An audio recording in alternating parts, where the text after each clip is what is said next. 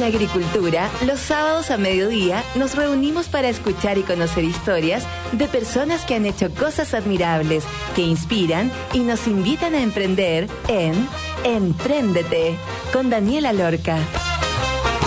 Daniela Lorca es emprendedora y fundadora del sitio web babytuto.com, líder en e-commerce.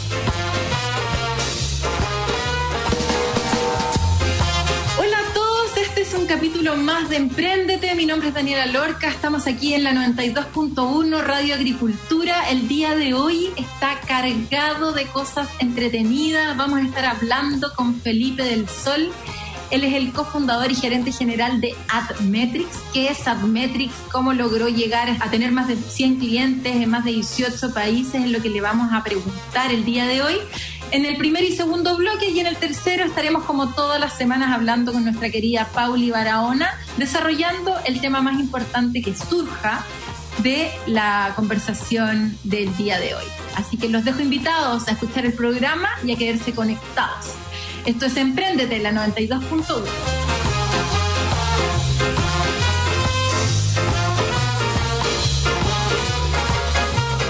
Bueno, vamos a partir con nuestra entrevista el día de hoy. Y yo les pregunto, ¿cuántos de ustedes añoran saber cuánto invierte su competencia en publicidad online?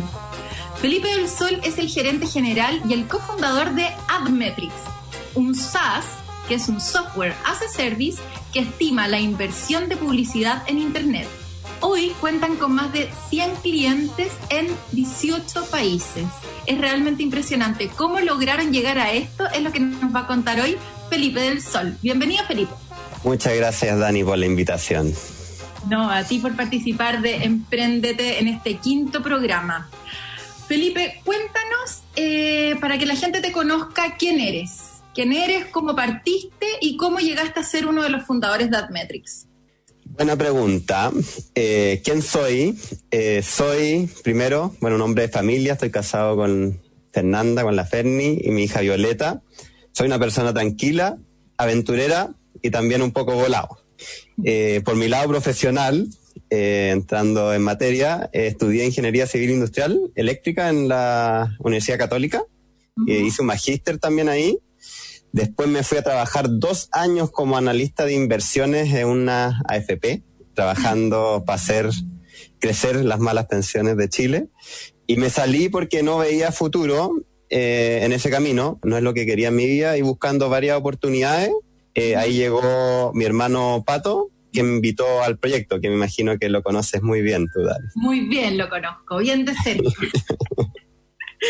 y te invitó a ser parte de este proyecto. ¿Y qué tan avanzado estaba este proyecto cuando te invitó a ser parte? Tenía un prototipo eh, funcional y yo me encargué de, traer los recursos eh, para que funcione.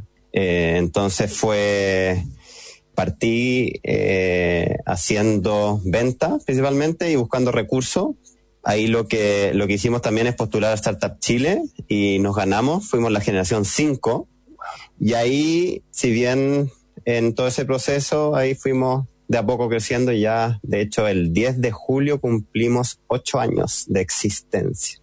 ¡Wow! Un montón de tiempo. Oye, Felipe, y ya. Entonces tú estabas ahí en este mundo como de las AFP, un mundo financiero, como cualquier persona diría, como medio haciendo carrera en, en una industria que a varios les gusta, que es una industria como como, como bien estable o no sé, y te, y te cambiaste a este Admetrics que, que está principalmente en una industria marquetera. Muchas personas entran en industrias o temas que ya conocen mejor. O sea, normalmente la gente emprende en industrias que, que maneja muy bien. Y tú entraste en esta industria que es difícil, que es la industria como del marketing, que es más como de publicista, eh, o hace un tiempo era mucho más de publicista, y entra este par de ingenieros a hacer algo diferente, muy distinto a lo que estabas haciendo. ¿Qué fue lo que realmente te motivó a entrar en una industria que tú no conocías mucho y, cómo fue ese proceso? O sea, ¿qué anotabas al principio en las reuniones? ¿Cómo, cómo empezaste a entender los conceptos? ¿Cómo te empezaste a relacionar con, con esta industria marketera? Sí, bueno, a mí siempre igual me ha gustado entrar en cosas que no sé nada, porque es donde más puedo aprender. De hecho, lo mismo hice cuando empecé a trabajar en inversiones. O sea, yo estudié ingeniería industrial eléctrica, eh, hice mi práctica en energía solar Y después me metí a este tema de inversiones en donde eh, pagaba muy bien por aprender. Y aquí un poco lo mismo, lo tomé como un desafío. Como tú decías, cuando llegué no, no entendía nada. El, pato había desarrollado un prototipo y mi tarea era buscar ingresos. Llegaba, buscaba clientes, lo hacía agendarme la reunión, llegaba a la reunión, les mostraba este prototipo, me preguntaban muchas cosas que yo no entendía nada, la iba anotando en mi libretita y les decía, sí, yo te las voy a responder. Eh, en la próxima reunión. Entonces ahí ya agarraba para una próxima reunión donde llegaba mucho más preparado. Y así fue aprendiendo, o sea, eh, aprender haciendo, que es algo que realmente me gusta harto y, creo que es bueno compartirlo en este programa de Emprendete, de que al final, bueno, siempre es mucho mejor conocer sobre la industria porque uno avanza mucho más rápido, pero también uno, si quiere aprender algo, eh, se aprende mucho más haciéndolo que estudiándolo. No sé si me explico. Y cuando te ibas con estos apuntes de, me imagino con conceptos que, yo no conozco mucho, pero con conceptos relacionados con marketing, ¿tenías a alguien a quien preguntarle, por ejemplo, a alguna publicista, a alguien que estuviera metido en el medio, o lo googleaba y cómo? Sí, lo googleaba principalmente y a medida que iba haciéndome amigo de los potenciales clientes, los que tenía más confianza y le iba preguntando, pero no, en Google, no sé, ¿qué es un CPM, que es un costo por impresiones, diferentes eh, siglas que tienen estos marqueteros que le encanta decir eh, siglas chiquititas para referirse a varias métricas, uno va aprendiendo ahí con el tiempo. Buenísimo. Hemos escuchado últimamente harto de los SaaS y de lo, de los bacanes o de lo estables que pueden ser los SaaS, porque en el fondo vender un SaaS es como vender un servicio que, puede ser para siempre. Entonces todos los esfuerzos son para crecer. cuéntanos más o menos cómo, qué realmente es un SaaS para las personas que no entienden y, nada, cualquier consejo que quieras dar eh, referente a, poder emprender o hacer algo distinto a través de un SaaS y no de los otros modelos convencionales de negocio que ya conoces. Sí, mira, el tema, eh, bueno, primero está el concepto de software, que lo que hace el software al final es hacer el trabajo más eficiente cuando las cosas que se hacían antes manuales o se escribían eh, a mano en un papel, ahora se pueden hacer en un proceso más automatizado, entonces se crea un software para eh, hacer la vida más fácil. Y as a service pone un poco en concepto algo que uno necesita constantemente. O sea, es algo que uno necesita saber. En nuestro caso, nosotros reportamos y estimamos la inversión de las marcas en publicidad digital y esto va avanzando cada hora. Entonces, eh, hoy día, eh, no sé, eh, salió una campaña en Google o en YouTube de cierto anunciante y la próxima semana es diferente. Entonces, esto va cambiando en el tiempo, por eso es necesario que sea un servicio estable y sea un software como un servicio en donde nosotros estamos constantemente entregando esta información que es muy útil para el trabajo de nuestros clientes. Perfecto, súper clara la explicación y súper estable al final el tema del SaaS, como por ejemplo yo que estoy en un e-commerce que vivo sufriendo el día a día porque uno nunca sabe lo que va a pasar mañana, como parte de cero todos los días. Parto de cero con la cantidad de, compradores, parto de cero con, con, la venta, como que estoy demasiado expuesta a, el B2C en general está demasiado expuesto a lo que la gente quiera, pero estos software as a service, eh, me imagino son con contratos anuales, son con contratos semestrales. Sí, tenemos contratos eh, anuales, contratos a dos años, eh, depende obviamente de la negociación, en donde el mayor plazo, eh, mayor descuento, pero sí, funcionan un poco así y, y, la idea es que los contratos son renovables y siempre como se necesita este servicio se va, se va renovando. Va orientado como a a medios, agencias, marcas principalmente, o sea, todas las personas, todos todos los eh, intermediarios, como, no sé cómo decirlo, todos los agentes que le interese realmente saber en qué está invirtiendo online eh, cada uno y su propia competencia, ¿verdad? Sí, o sea, nosotros hay que pensar que somos como un tercero, como un juez, que simplemente reporta lo que está pasando en la publicidad en Internet y esto les sirve a los medios de comunicación, por ejemplo en las radios, que ellos su ingresos son principalmente en base a publicidad, eh, a ellos les sirve para tener una visibilidad de cuáles son las marcas que más están invirtiendo en publicidad en Internet y no están comprándola a ellos. Eh, entonces es una herramienta que les da visibilidad e inteligencia para todo el equipo comercial para que puedan vender más. Ese es el objetivo. Y nuestros clientes lo ocupan para eso y se benefician y le sacan una rentabilidad porque terminan vendiendo mucho más gracias a esta información versus lo que les cuesta el servicio. Y por otro lado está eh, quienes hacen análisis de competencia, que son las grandes agencias de medios y algunos grandes anunciantes, que les interesa saber cómo está posicionado o cómo está invirtiendo eh, su competencia en Internet. Entonces, no sé, hay industrias bien competitivas como pueden ser las telecomunicaciones, en donde, eh, no sé, para pues Movistar le interesa mucho los comerciales que está tirando WOM o Entel o Claro. Eh, ver en qué medios están publicando, ver las estrategias de comunicación y toda la información referente para cuando ellos hagan sus propias campañas, tener en consideración lo que está haciendo su competencia. Claro, eh, tener en el radar lo que está haciendo la competencia. Claro. Oye, hablaste de la negociación. Eh, me gustaría saber cómo fue el conseguir un primer cliente. ¿Cuánto tiempo demoró ese proceso y qué pudiste aprender de eso? Porque me imagino que, conseguir un cliente en este tipo de servicio, o sea, de modelo de negocio, donde se vende un software con contratos a largo plazo y todo, debe ser difícil. No es lo mismo que salir a buscar un cliente a través de inversión online, de, no sé, compra este coche rojo, haz clic acá. ¿Cómo fue? Bueno, yo creo que lo que más eh, afecta el proceso es, es quién es uno. O sea, uno que no yo que no sabía mucho, que era nuevo en el mercado, nadie me conocía, entraba a ofrecer un producto que se necesitaba, pero entra en un proceso de negociación con grandes empresas que es medio largo. Entonces, bueno, fue buena, esa experiencia teníamos, bueno, acá siempre me acuerdo de, de mi tío Nano, quien nos prestó el espacio de la oficina y teníamos una competencia porque él también fue emprendedor y se demoró un tiempo en conseguir su, su primer cliente. Entonces teníamos una competencia de que si me demoraba más o menos que él en conseguir el primer cliente. Y yo me pasaba, bueno, ¿cómo se consigue el primer cliente? Estar todo el día en la calle, recorriendo, agendando reuniones, eh, visitándolo, mandando propuesta, contrapropuesta. O sea, es un trabajo arduo de seguimiento para lograr que alguien te crea, porque si al final alguien te dicen, ya, ¿y quién más compra esto? Chuta, nadie mucho porque está partiendo, pero está bueno, sí, está bueno, pero nadie más lo compra. Eh, entonces, de a poco eh, se unieron marcas grandes, se unió Google, nos compró, nos compró el, diario La Tercera, la, bueno, la primera agencia fue Universal Macan, fue la primera agencia que nos que nos contrató y de a poco se, se fueron sumando las otras grandes agencias, eh, los otros grandes medios y algunas marcas. ¿Cuánto eh, tiempo más o menos duró el proceso en el primer cliente? fueron seis meses y medio. ¡Wow! Seis meses y medio. Y ahí tú estabas como, ¿tenías un sueldo?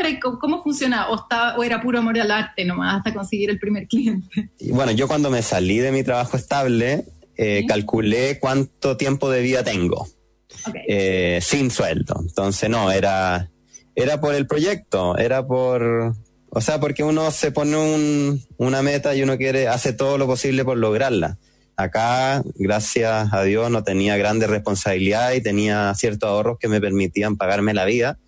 Y nada, pues era algo que había que, que hacerlo y hacerlo lo más rápido posible porque solo así íbamos a demostrar que este era un producto que a la gente le importa y que permitiría crear una empresa que podría crecer. De todas maneras, y clave, eh, dedicarle harto tiempo en captar un buen primer cliente, porque ese primer cliente después se hace mucho más fácil empezar a buscar a otros clientes. Ya tengo a este adentro, tú te quieres quedar afuera, ya tengo tu competencia, tú te vas a quedar sin, sin acceso a, la inversión online de tu competencia, entonces súper, súper importante. Quería comentar otra cosa más, como tenía un asesor que me decía, no, miente, di que tenéis cliente, y yo le decía, no, pero ¿cómo voy a mentir? Y me decía, no, porque la negociación es un juego, no es algo que es verdad o mentira. Y yo, bueno, yo como soy más, más buenachón, dije, no, no voy a mentir. Pero mucha, hay una estrategia comercial que en verdad, eh, no, dile que tenéis clientes, si eso te ayuda a cerrar. Si igual después los vaya a tener. Eh, y te puede acelerar el ciclo. No, no lo digo como una recomendación, pero lo, lo comento como algo entretenido que contar en este programa. Súper entretenido. Oye, está, está buena la conversa, nos vamos a ir a una pausa y como con cualquier relación con un cliente, así como con, con un SAS, estamos conversando aquí con Felipe del Sol, es como un baile, así que los voy a invitar a escuchar Do You Wanna Dance de Los Ramones, vamos a una pausa y después volvemos. y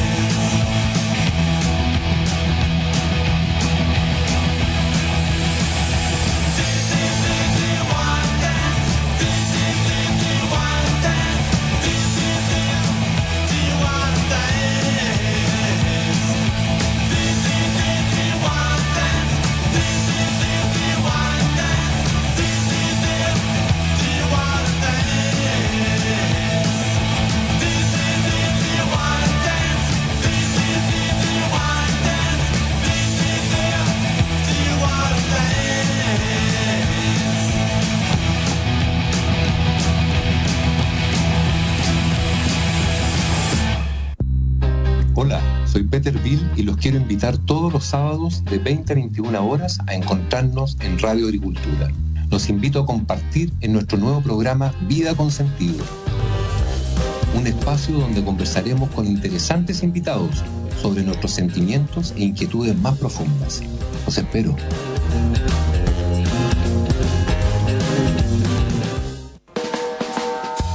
En Agricultura es Empréndete con Daniela Lorca.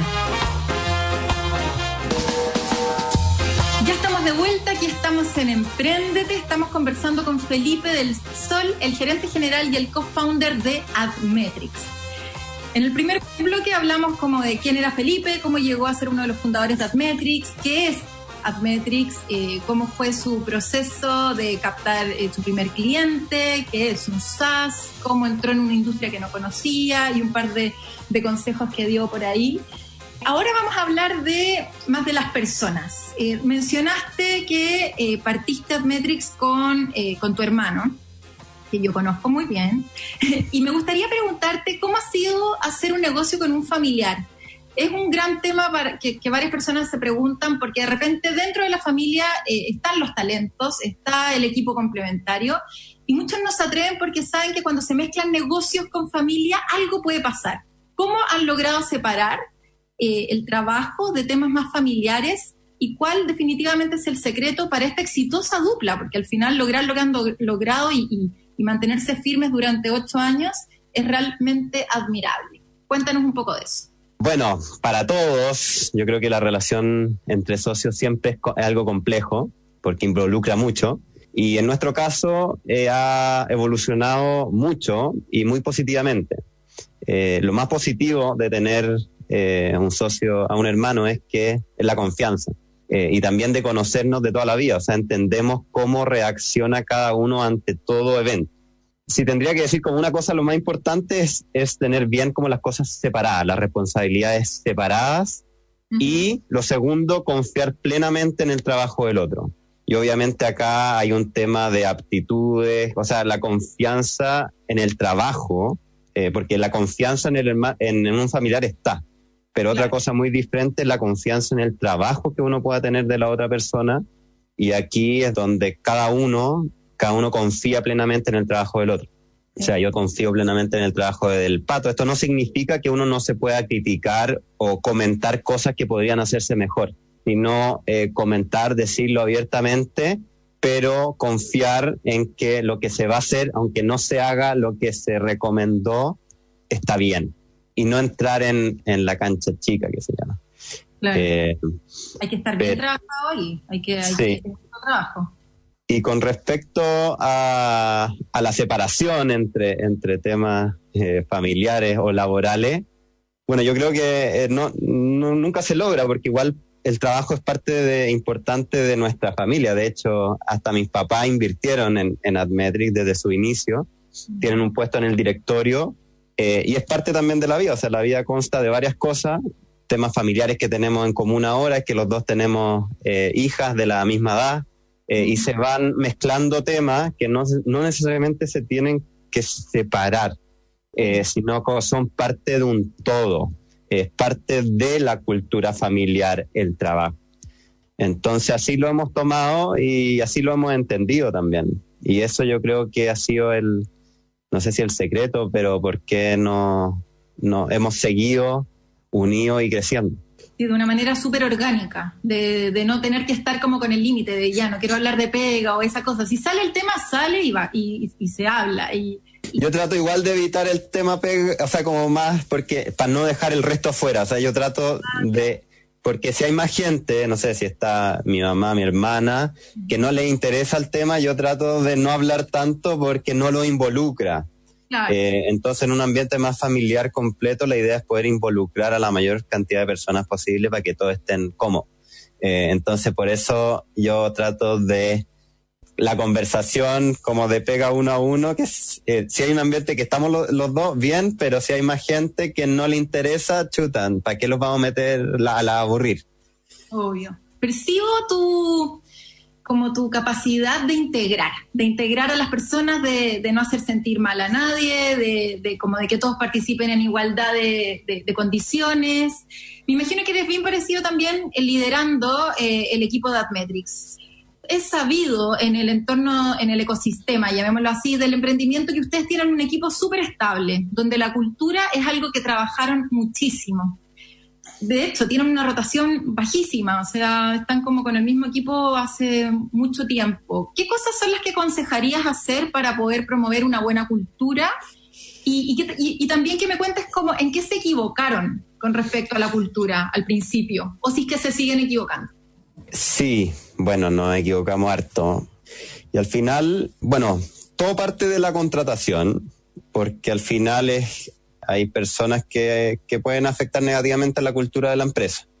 Pero ¿cómo lo hemos trabajado? Eh, lo hemos trabajado con ayuda, obviamente. Tenemos una coach que es la Maite, que nos ha apoyado y hemos trabajado. Eh, nos dimos cuenta por fallos en personas que nos hicieron la vida bien difícil en un principio, que era algo importante. Y, y algo, de hecho, de lo más importante porque es lo que transciende un poco lo que es lo que se comunica para afuera. Entonces, ¿qué hemos hecho como consejo? Hemos hecho, eh, bueno, eh, hemos pedido ayuda a, a, coach, en este caso la Maite, que nos ha apoyado con diferentes talleres, nos ha apoyado también uno a uno para ser eh, eh mejor líder, eh, para hacer feedback efectivo. Y si te tendría que decir como una cosa que es importante para la cultura es como dejar siempre las cosas bien clara, tener procesos claros y comunicación transparente. Yo creo que eso es como que lo que ayuda también, obviamente, las nuevas formas de liderar, que son la poca burocracia, que todos pueden opinar eh, si las cosas se pueden hacer mejor, eh, siempre tratando con el objetivo de hacer las cosas mejor ser súper profesionales. O sea, una cosa es la transparencia. Imagínate si lo que hacemos todos los días, que son los stand-up, que todos los días a las nueve y media de la mañana eh, nos juntamos todo el equipo comercial y en el desarrollo por otro lado, y lo que hace es decir, simplemente decir lo que hizo ayer y Ajá. decir lo que hizo hoy día. Entonces, eh, bueno, y también las metas tan transparentes, to todos saben el cumplimiento que tiene cada uno. Entonces, uno como persona no quiere verse mal y decir, chuta, no estoy cumpliendo las metas, en mi stand-up en verdad no estoy diciendo nada. Entonces, la cultura de la transparencia como que ayuda a que nos comuniquemos mejor y seamos más también efectivos en nuestro trabajo. Pero no sé si respondí muy bien la pregunta, me fui por un poco al lado, pero... No, eh, Al final, eh, importante, sí, se equivocaron de repente en el momento de, de, no estar muy claros o de no tener quizás definido el perfil de personas que querían para la empresa o no tan claros los valores de las personas para que se podrían, que podrían encajar bien con la cultura que, que se va haciendo durante el tiempo y que ya después de distintas metodologías como el stand-up diario, el feedback permanente, una estructura más horizontal, con cabida y espacio para que todos puedan opinar, en pro de, cumplir los mismos objetivos. Si a la empresa le va bien, a todos les va bien y me imagino que eso se siente, se respira y, se vive mucho en AdMetrics. Y súper clave lo que dijiste de la comunicación en momentos como hoy de pandemia, en donde si no comunico me empiezo a pasar infinitos rollos. O sea, hay tiempo para tener rollo hoy día y hay que transparentar la comunicación al máximo, exagerar con la comunicación hacia el cliente, dentro de la empresa, entre los socios, hoy más que nunca. Felipe, ¿Cómo es posible que una empresa chica en tamaño, llamémosle chica, eh, como por no decir una empresa gigante, digamos, pero ¿cómo es posible que una empresa del tamaño de Admetrics pueda estar en 18 países? ¿Cómo pueden lograr llegar a eso? Porque están en una situación completamente idónea de no depender de un solo país. Lo vivimos con el levantamiento social acá en Chile, han pasado otras cosas en otros países, como que uno nunca sabe qué es lo que va a pasar en el país en el que está. Entonces, no depender de un país hoy día se vuelve más importante que nunca. ¿Cómo llegaron a lograr eso? Lo logramos con nuestros clientes. O sea, nosotros siempre hemos seguido a nuestros a lo que nos piden nuestros clientes y de hecho el primer cliente que nos pidió un país fue una agencia que se llama Abbas Media que partimos, nosotros partimos en Chile y nos pidió Perú. Y de a poco diferentes clientes nos fueron pidiendo eh, varios países con un acuerdo ya cerrado y una vez que tenemos información de esos países podemos empezar a ofrecerlo. ¿Y cómo lo hacemos? Principalmente, o sea, cómo hacer crecer un cliente son principalmente haciendo viajes, ir a visitar presencialmente porque estamos hablando de empresas como más grandes que necesitan esa reunión presencial para establecer confianza y otras que están llegando cada vez más a través de, internet y ahora, ahora bueno, no, no se pueden visitar a nadie, así que todo a través de internet. Y como somos también un servicio que entrega información de internet, hay gente más acostumbrada a contratar eh, software que no son del mismo país. Entonces, ahí lo positivo es que, claro, estamos, somos una empresa exportadora de servicios y estamos eh, ocupando talento chileno y exportando nuestro trabajo a, a 18 países, que es algo positivo como un aporte a nuestro país.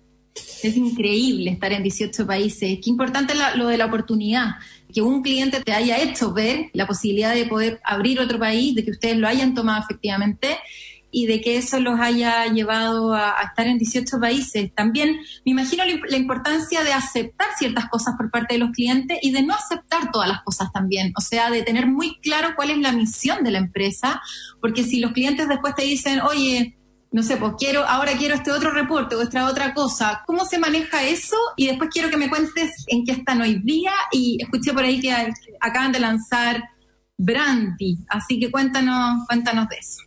Sí, eh, bueno, siempre hay, con los, eh, los clientes siempre tienen requerimientos y nosotros tenemos un equipo que es Customer Success que se dedica a que los clientes tengan éxito apoyándolo en lo más que podamos. Obviamente si hay cosas que no podemos hacer, no se pueden hacer, pero sí está esa predisposición de tener un servicio de excelencia.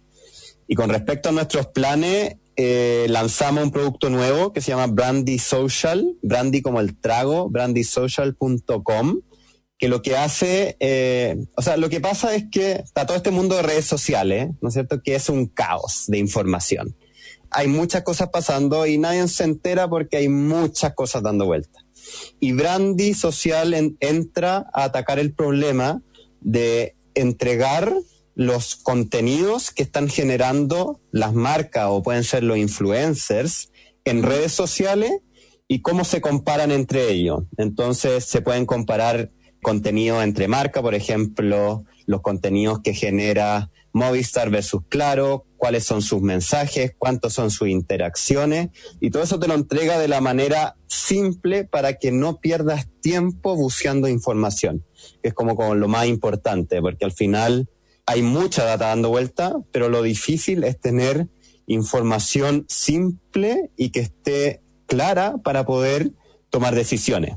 Y la decisión más importante es cómo yo puedo aumentar mi participación de mercado con lo que está pasando. O sea, todos quieren aumentar su participación de mercado porque obviamente le genera más ingresos y el mercado que está ahí, que está eligiendo a quién comprar. Entonces, Brandy apoya a los gerentes de marketing, quienes quieren tener una visibilidad simple y rápida de qué está pasando en contenidos en Facebook, Instagram, YouTube y Twitter. Eso va bien, eh, tenemos un par de clientes, todavía lo seguimos trabajando y mejorando.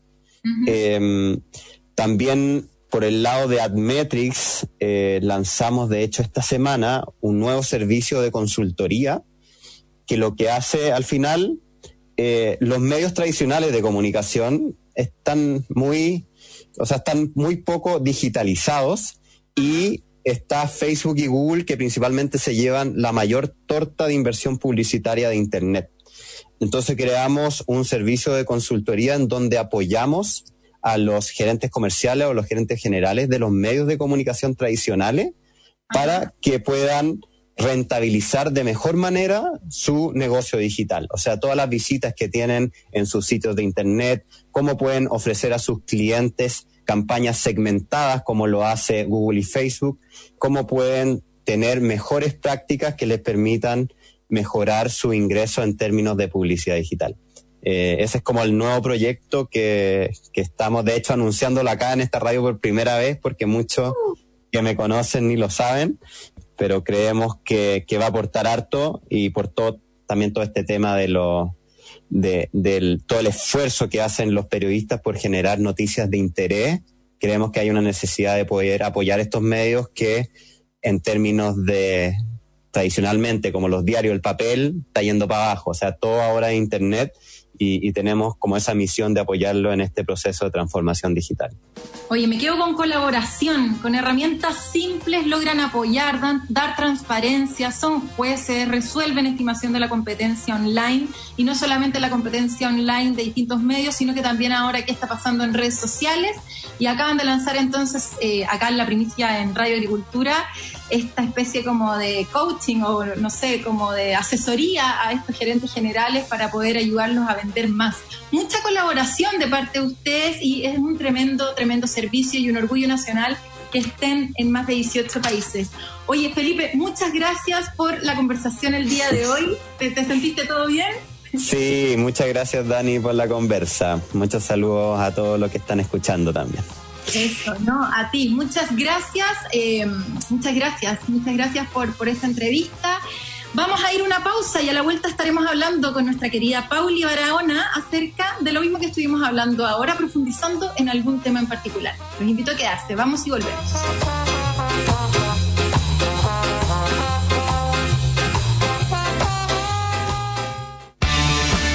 Este fin de semana seguimos arriba de la pelota.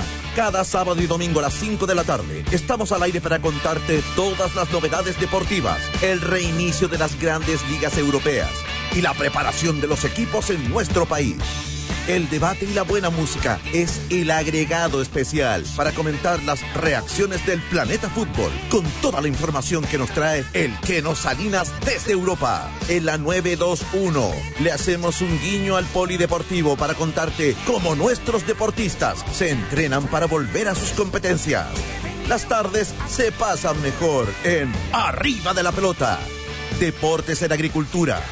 Más pasión, más opinión. En Agricultura es Empréndete con Daniela Lorca. Ya estamos de vuelta, ahora vamos a conversar desarrollando el primer y segundo bloque con nuestra querida Pauli Barahona. Pauli, me quedé con, con, la historia de Felipe en donde se metió en una industria que no conocía nada se mantuvo firme durante meses eh, para poder captar su primer cliente, eh, dijo que le gustaba mucho aprender haciendo, aprendió de los errores y, de aprender de, temas que, no necesariamente uno maneja o conoce muy bien. Esta como apertura al aprendizaje. en mi caso, en el caso de Baby Tutu, yo tenía experiencia en operaciones trabajando en Groupon y no tenía mucha experiencia haciendo nada más. Eh, cuando entré a Baby Tutu tuve que aprender de todo, tuve que aprender de ventas, de finanzas, cómo era volver a mirar un estado de resultados, cómo era mirar un balance, qué indicadores tenía que mirar como de gestión del negocio, no tan específicos del área en el que estaba. Obligada a aprender, le preguntaba a gente una y otra vez, hasta el día de hoy sigo preguntando algunos temas que, que, me cuesta retener porque de repente uno tiene más habilidades para ciertas cosas que para otras. Eh, pero lo importante acá es, eh, es, no cerrarse a esta curva de aprendizaje y estar predispuesto a poder aprender. Mm. Desde tu punto de vista, ¿cómo lo ves? Sí, a mí también me llamó la atención lo que contaba Felipe. Uh -huh. Y con respecto a lo que tú dices, no sé si no he leído los papers como para responder si es que esta apertura al aprendizaje es un rasgo como de personalidad o es algo que está presente en ciertos entornos que ayudan a que las personas sean más abiertas al aprendizaje.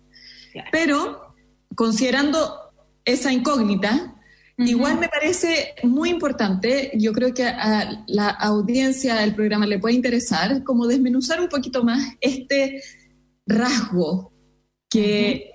Siempre está como presente en los discursos acerca del emprendimiento, que es esta apertura al aprendizaje. Y yo creo que está presente porque realmente es un rasgo característico eh, que se ve en los emprendimientos exitosos, ya sí. sea en los emprendedores o en sus equipos.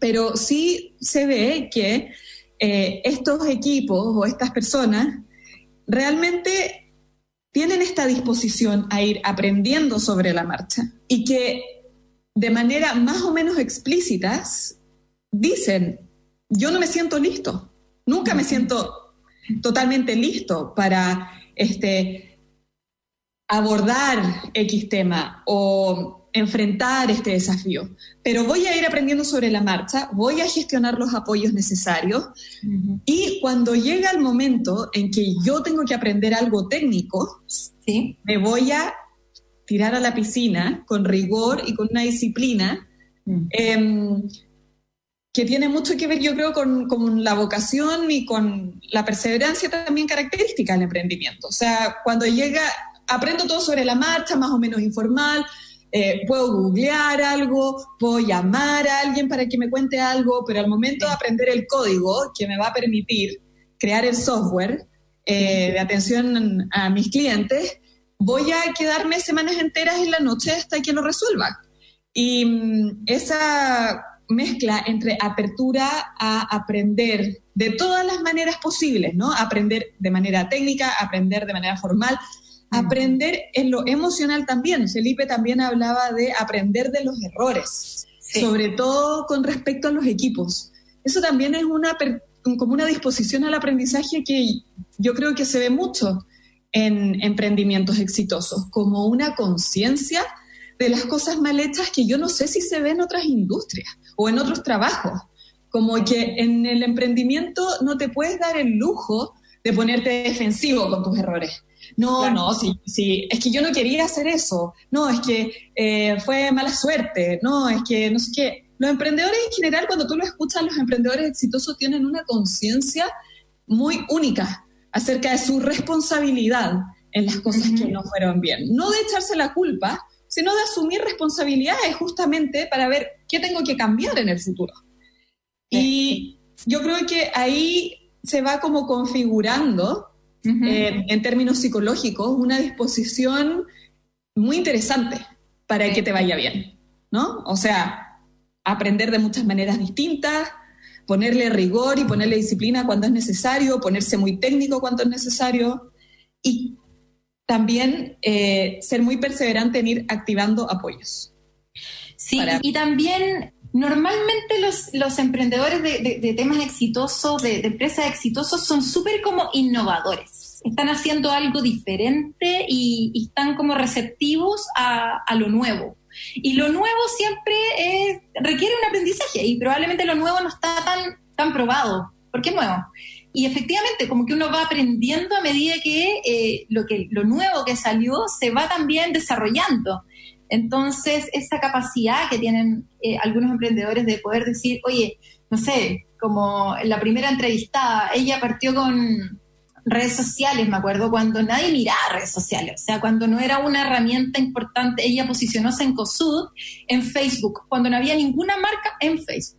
Eh, entonces, claro, como, como esa capacidad de decir, quizás tengo que hacer algo ahora que puede estar medio fuera de, de radar o me pueden considerar medio loco por lo que estoy haciendo, estoy aprendiendo a medida que eso se va desarrollando y con todo lo que eso implica de tener muchas como frustraciones porque no me está resultando y porque nadie le ha resultado, eh, de tener mucha expectativa quizás de lo que estoy aprendiendo, de que puede resolver algo puntual que estoy complicado.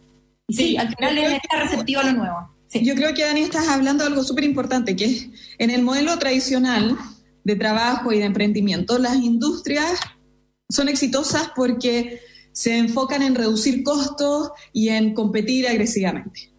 Y yo no digo que eso no esté presente ahora, pero digo, en estas nuevas generaciones de emprendedores o en estas nuevas industrias, o sobre todo en las industrias tecnológicas, aparece la oportunidad de decir como, ok, sí, manejar los costos y estar atento a la competencia es importante, pero porque yo estoy abierto a lo nuevo, puedo identificar dónde hay oportunidades que me permiten crear servicios o productos que les va a ir bien, no porque yo tenga un control excesivo sobre el, la, planilla, ¿no? sino que le va a ir bien porque es muy bueno, porque es muy original y, y porque resuelve una necesidad.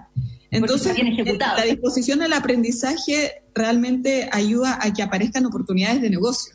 Sí. También. Así como le ayudó a Felipe a que al estar abierto a, cosas nuevas pudieron estar en 18 países gracias a, que este cliente les dijo, ¿y por qué no Perú?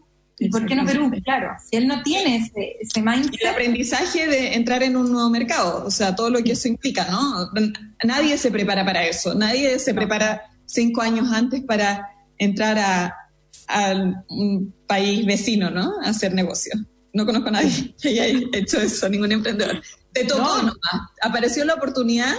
Claro, y lo hiciste. Y vamos activando apoyos y vamos averiguando y vamos eh, perseverando y tolerando las frustraciones de no, de que las cosas no resulten. O sea, la disposición a aprender eh, parece ser como una, un estado psicológico bien complejo.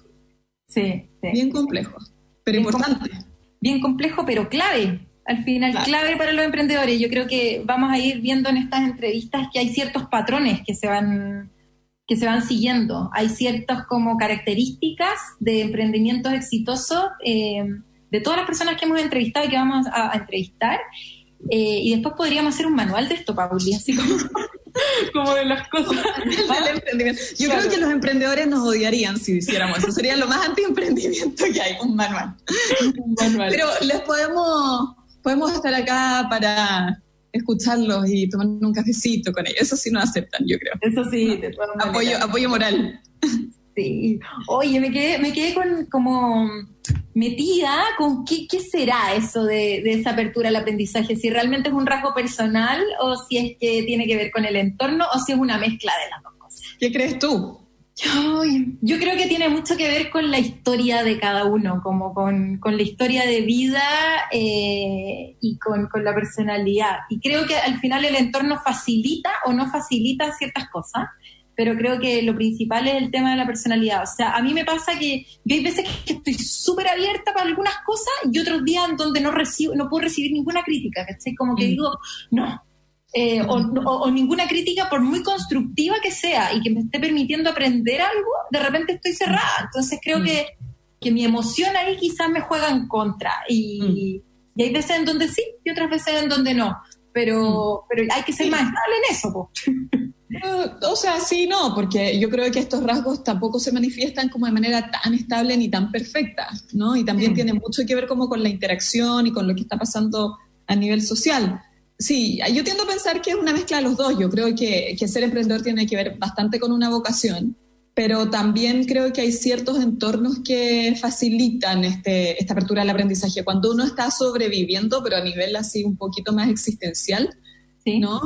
Es bien difícil estar como más cognitivamente, emocionalmente, relacionalmente abierto al cambio, porque te toca ganarte el pan del día, ¿no? Entonces, entonces yo creo que es, ahí es cuando las políticas de emprendimiento serían muy clave, ¿no? O sea, como realmente que, que, realmente hubiese un ambiente, una cultura, políticas sociales que ayudaran a los emprendedores, al que tenga la vocación realmente, que pueda tratar y caerse y que no sea así como un debacle, ¿no? Yo creo que eso sería súper interesante. Bueno, y de hecho así es como dicen, ¿no? Que han este, estimulado el emprendimiento en países como Israel o Suecia, donde hay políticas súper fuertes eh, de apoyo al emprendimiento y el que tiene la idea y el que tiene las ganas entra, trata, se cae, no resulta y bueno, fue nomás. Pero hay muchos que sí les va bien con la perseverancia y la apertura al aprendizaje. Es verdad, al final eh, en ciertos entornos hay una base mejor o hay una base probablemente más sólida y desde ahí también eh, al no preocuparse por tema y al no estar haciendo trámites de ir al servicio impuesto interno y pegarse una fila de tres horas y media, o de no tener que ir a una notaría a firmar un documento, o no que no te paguen a 180 días. Claro, o no tener que ir a, negociar con un medio de pago donde es innegociable, todos sabemos. Eh, por ejemplo, claro, eh, te queda mucho más tiempo para poder crear, innovar, gestionar mejor tu negocio en vez de estar perdiendo tiempo en bobadas, ¿no? esperemos que cambien algún día. ojalá, ojalá, optimismo ante todo. Exactamente. Oye, muchas gracias, Pauli, por el, Dani. Muchos saludos a todos por allá. Y nos estamos escuchando la otra semana.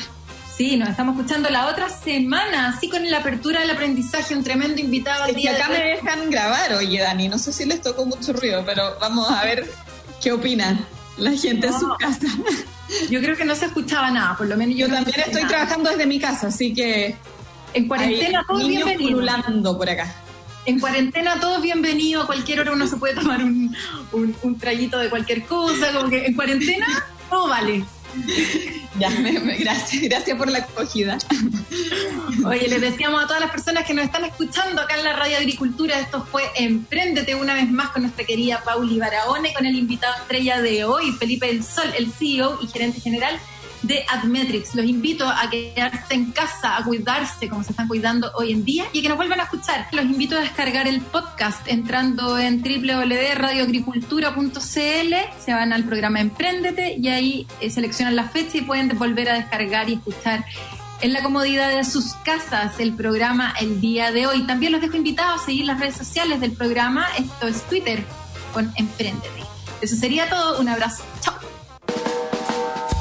En Agricultura fue Empréndete con Daniela Lorca. Historias de personas que han hecho cosas admirables que inspiran y nos invitan a emprender.